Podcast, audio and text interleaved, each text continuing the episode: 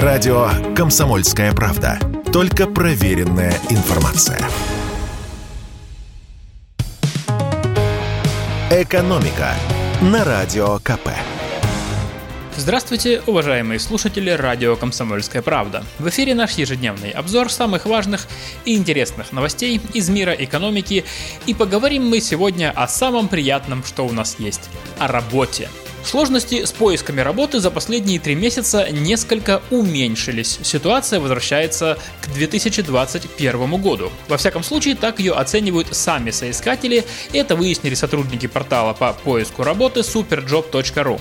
В апреле нынешнего года потенциальные работники в среднем оценивали свои трудности при трудоустройстве в 7,3 балла по 10-бальной шкале, а сейчас в 6,4 балла. То есть сложность сложность не такая высокая. Но главная проблема остается прежней. Работодатели не хотят видеть у себя, скажем так, возрастных сотрудников. Проще всего, по данным опроса, найти адекватную работу в 27-29 лет. А сложнее всего мужчинам в возрасте от 51 до 53 лет и женщинам от 54 до 56 лет. Впрочем, трудности начинаются даже раньше. Порог, после которого они сразу резко возрастают, судя по данным опроса, это 45 лет.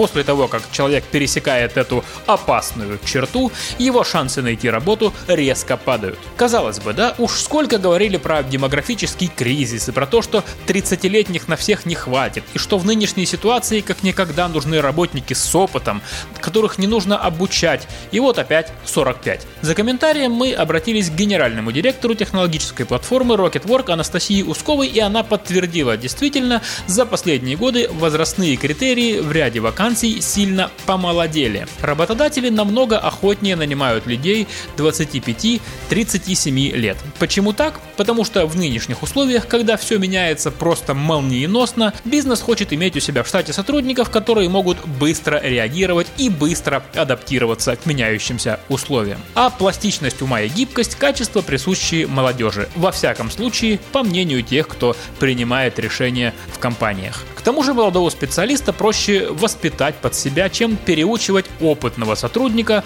у которого уже есть свои устоявшиеся требования и свой собственный взгляд на рабочие процессы.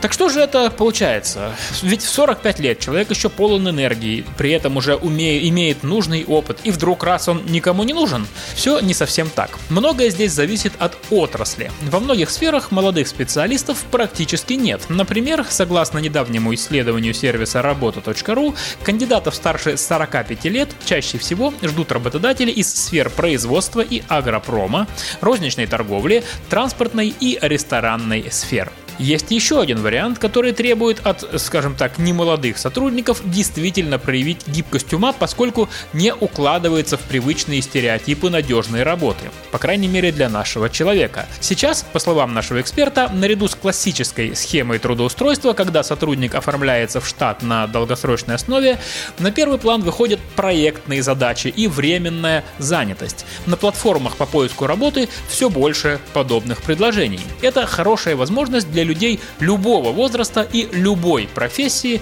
продавать бизнесу свои навыки. Причем зачастую, если пересчитать на рабочие часы, такие подработки оказываются намного выгоднее работы в штате. При этом затраты времени значительно меньше, что тоже может быть важно для людей, скажем так, в возрасте. И в завершение, как говорится, короткой строкой еще одна важная новость. Правительство России расширило список социальных выплат, которые теперь будут перечислять на карту российской платежной системы МИР.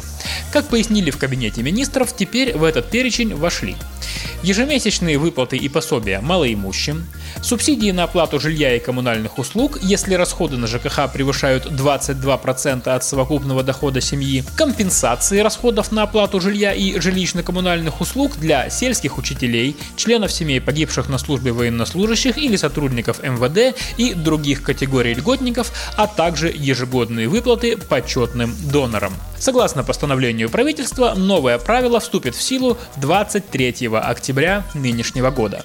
Напомню, раньше на карту МИР перечисляли пенсии, пособия по безработице, выплаты по рождению первого и второго ребенка, туристический кэшбэк и другие платежи.